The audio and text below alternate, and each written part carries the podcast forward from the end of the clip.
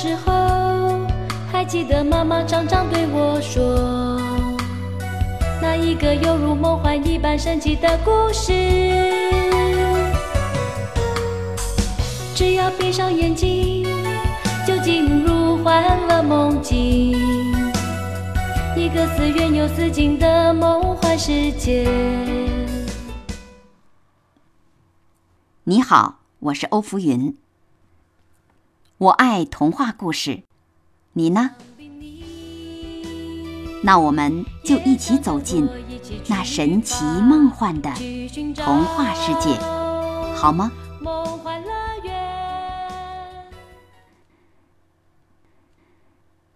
安徒生童话故事《夜莺》第二集。第一集中，我们讲到，皇帝从一本书中看到，他庞大帝国里最好的东西，竟然是一只非常会唱歌的鸟，叫夜莺。于是，他就命侍臣一定要找到它，把它送到宫里来。按照皇上的旨意，宫里的人四处在寻找那只会唱歌的夜莺。最后，他们问到了厨房里。一个穷苦的小女孩。小女孩说：“哦，对，我很熟悉那只夜莺。没错，他很会唱歌。我得到允许，每天晚上把残羹剩饭送回家去，给我生病的可怜母亲吃。他就住在下面海边。”回来的时候，我累了，就坐在树林里休息，听那只夜莺唱歌。这时候，我会热泪盈眶，就像我的妈妈在吻我。小姑娘，侍臣说：“我一定在厨房里给你找个固定的活干。”而且，可以侍奉皇上用膳。只要你把我们带到夜莺那里去，因为皇帝邀请他今晚进宫。于是，小女孩向林中夜莺唱歌的地方走去。半个皇宫的人。跟在他后面走。他们一路走时，一头母牛哞哞叫起来。哦，一位年轻侍臣说：“现在我们找到它了。这么小的一只动物，中气多么惊人呐！叫得这么响，这声音。”我肯定是过去听过的。不对，那只是牛叫。小女孩说：“我们还有很长的路要走呢。”接着，沼泽地里青蛙呱呱叫起来，好听。那位年轻侍臣又说。现在我听到它了，清脆的像教堂小钟的声音。不对，那是青蛙。小女孩说。不过，我想，现在很快我们就要听到它的声音了。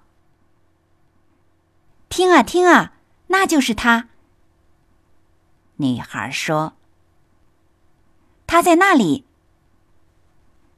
小女孩指着树枝上一只灰色的小鸟，加上一句说：“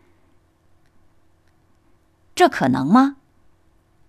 那位侍臣说：“我从来没想到，它会是那样一只普普通通、平平凡凡的小东西。嗯，他看到这么多贵人围住他，一定是大惊失色了吧？小夜莺，小女孩提高嗓子叫道：“我们最仁慈的皇帝希望你在他面前唱歌。”非常乐意。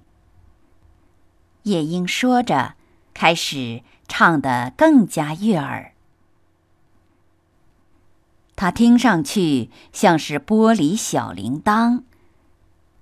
侍臣说：“瞧他的小歌喉，唱得多么好啊！真奇怪，我们以前竟然没有听到过这歌声。”他在皇宫里一定会大获成功的。要我在皇帝面前再唱一次吗？夜莺问道。他以为皇帝在场。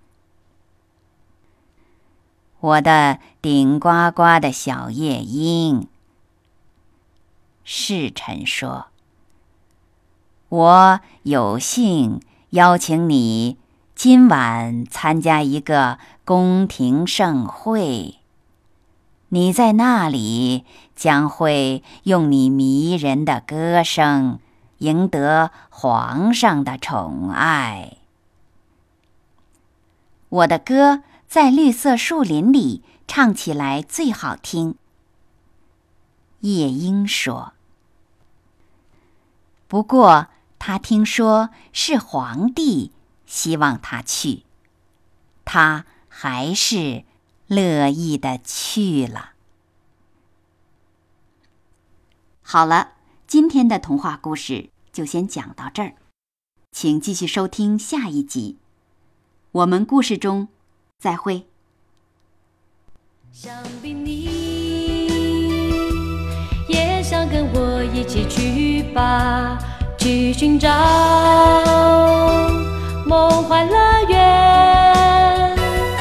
啦啦，亲爱的爸爸在对我说一个神奇的故事，一起出发去寻找那梦幻乐园。